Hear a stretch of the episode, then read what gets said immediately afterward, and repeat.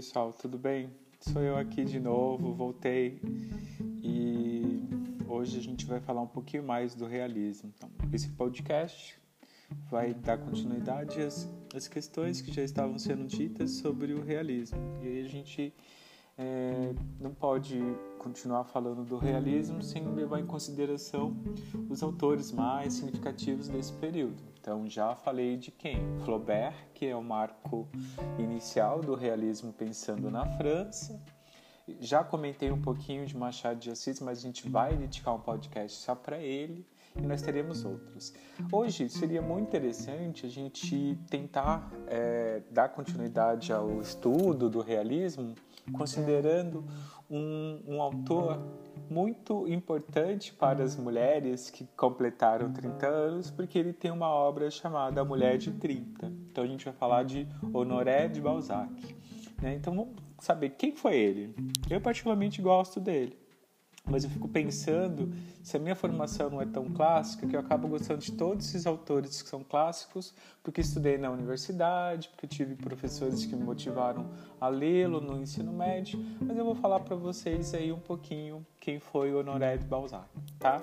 Ele foi um proli, prolífico, né? Então a gente pode pensar um pró e também uma pessoa extremamente prolífico, porque ele era considerado um divisor de águas do romance. Então, ele, a gente pode dizer que ele antecipa, então se a gente pensar na questão do pró, do pré, ele tem essa questão, mas ele também marca uma nova perspectiva para o romance. Então, e que romance é esse? O romance realista, tá? Então a gente não pode pensar no romance romântico e não confundam.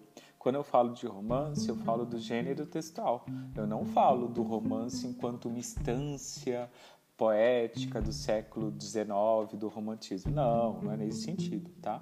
Aí a gente tem que entender que que Balzac é, ele resgata por meio de sua narrativa histórias medievais e romanescas, né? Então esse resgate tem tem a função muito de retratar fatos corriqueiros, cotidianos e dramas familiares.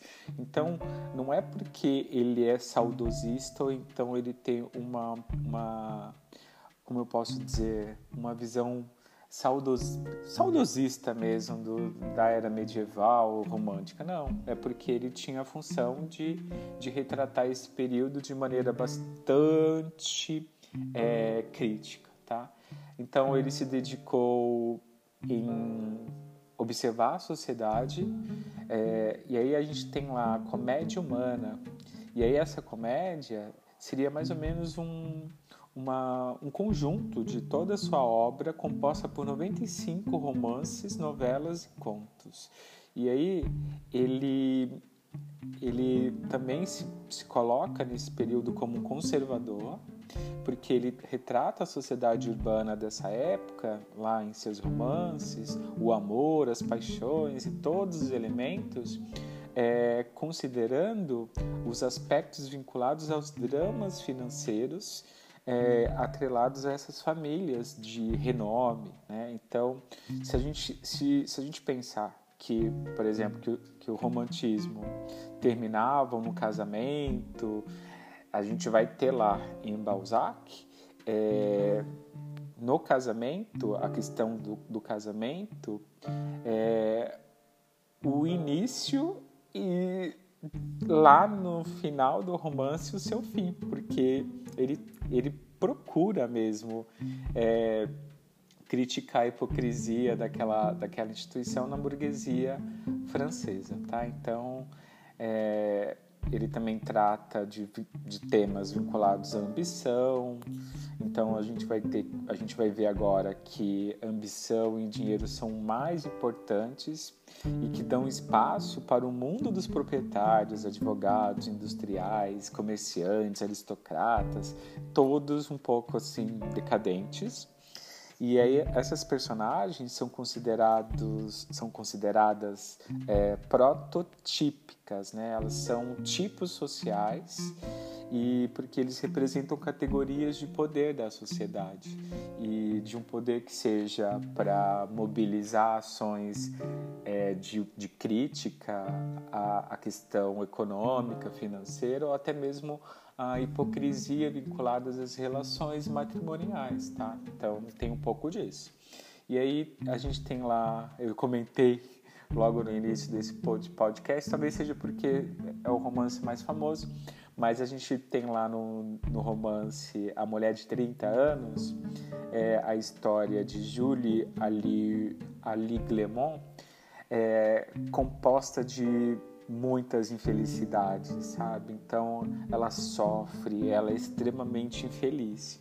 E aí, em função desse, desse romance, a expressão balzaquiana é utilizada quando alguém se refere a uma mulher que chegou aos 30 anos, não casou, não teve filhos, ou então casou, teve filhos, mas que ainda assim é cheia de infelicidades, porque ele já considerava em seu romance é, realista a dificuldade que a mulher tem em, em se colocar socialmente sem se, sem se desvincular, quer dizer, desculpa, da, da imagem do homem, né? Então, e ela sempre quem é? Quem é essa personagem feminina? É sempre aquela que é alcoviteira, é sempre aquela que é amante, é assim, sempre aquela infeliz, a doméstica. Então, pensando nas questões femininas, a gente vai ver que as personagens balzaquianas, é, aí eu estou me referindo a Balzac, não ao romance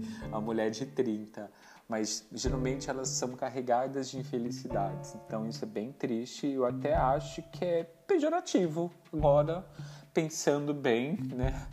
Chamar uma mulher que, che que chegou aos 30 anos de balzaquiana é pejorativo, considerando a sua obra e a maneira com que ele descreve essas personagens femininas.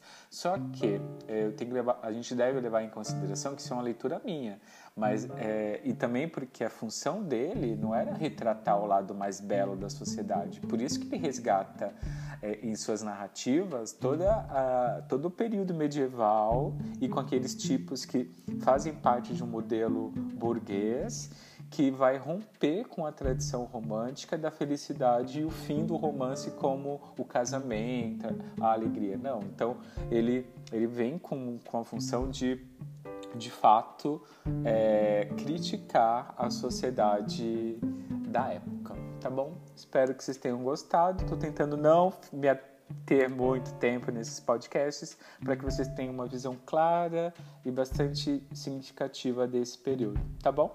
Até mais. Grande abraço. Tchau.